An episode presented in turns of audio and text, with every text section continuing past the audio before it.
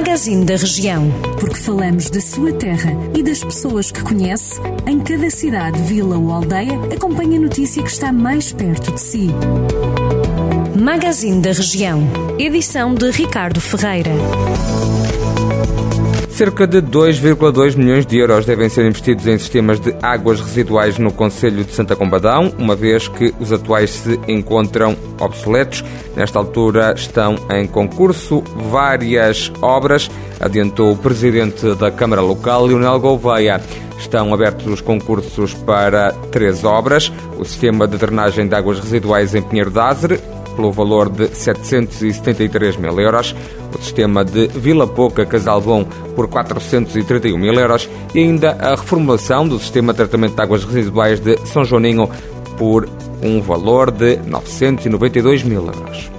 O Centro Cultural da Guiar da Beira recebeu na sexta-feira à noite um concerto de Páscoa solidário que contou com a participação de uma soprano ucraniana.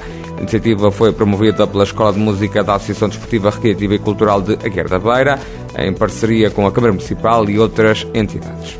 Em Mangualda, o município passou a enviar as faturas de água via correios em substituição da entrega em mão pelos colaboradores da autarquia.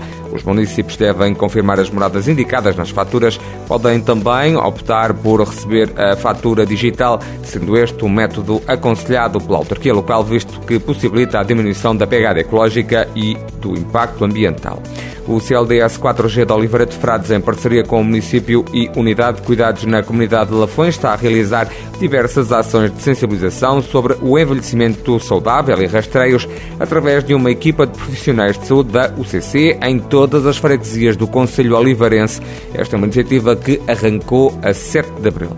A Câmara de São João da Pesqueira, através da Biblioteca Municipal, retomou, depois de dois anos de interregno por causa da pandemia, a realização da Feira do Livro Primavera de Letras e das atividades das férias escolares. A iniciativa decorreu nos dias 11, 12 e 13 de abril na Biblioteca Municipal, também no Jardim da Devesa.